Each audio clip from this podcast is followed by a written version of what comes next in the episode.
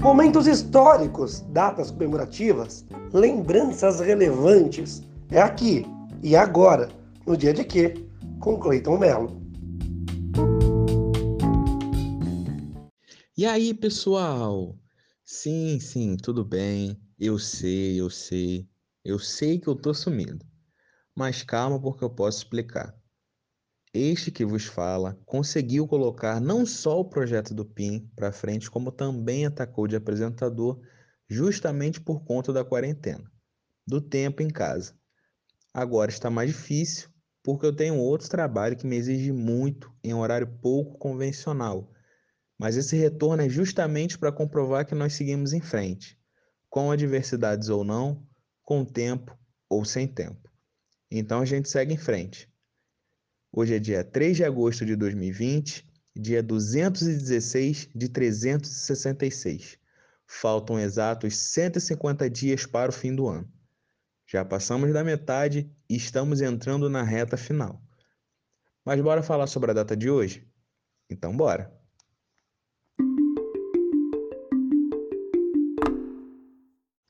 Há exatos 100 anos, no dia 3 de agosto de 1920, nos Jogos Olímpicos de Antuérpia, o tenente Guilherme Paraense venceu a primeira prova de pistola de tiro rápido e entrou para a história do esporte nacional como o primeiro brasileiro a ganhar uma medalha de ouro em Olimpíadas. E vale frisar, hein? Essa conquista veio após muito sofrimento.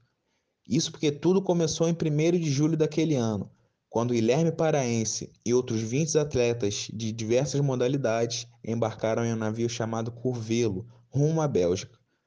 Seria essa a primeira participação do país em Olimpíadas. E apesar de representados pela Confederação Brasileira de Desportos, antiga CBD, todos tiveram de bancar a viagem e as despesas.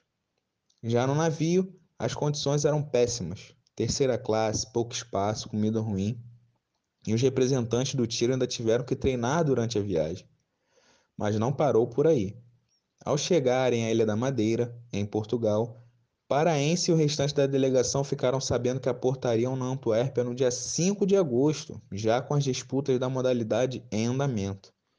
Com isso, os atletas deixaram Curvelo em Lisboa e pegaram um trem para a cidade sede dos Jogos. Após mais uma viagem desgastante, em vagão aberto, com exposição ao sol, vento e chuva, finalmente chegaram a Antuérpia.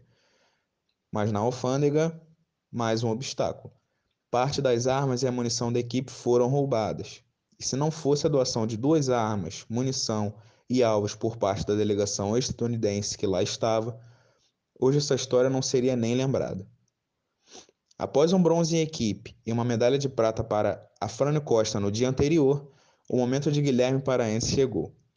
Somando 274 pontos de 300 possíveis na prova de tiro com revólver a 30 metros, o brasileiro cravou de vez o seu nome na história, levando o ouro brasileiro pela primeira vez. No retorno ao Brasil, havia uma multidão aguardando a chegada de Paraense, incluindo autoridades. Toda a delegação de tiro foi homenageada pelo presidente da época, que era Epitácio Pessoa. Vamos às rapidinhas e aproveitando esse dia de que mais esportivo, hoje é aniversário de Tom Brady, considerado por tantos o maior jogador da história do futebol americano e que também vale ressaltar, é marido da brasileira Gisele Bündchen. Além também do aniversário de Maíra Guiar, judoca brasileira campeã pan-americana e mundial na modalidade. Geograficamente falando, hoje a cidade de Vitória de Santo Antão, em Pernambuco, comemora mais um ano de vida.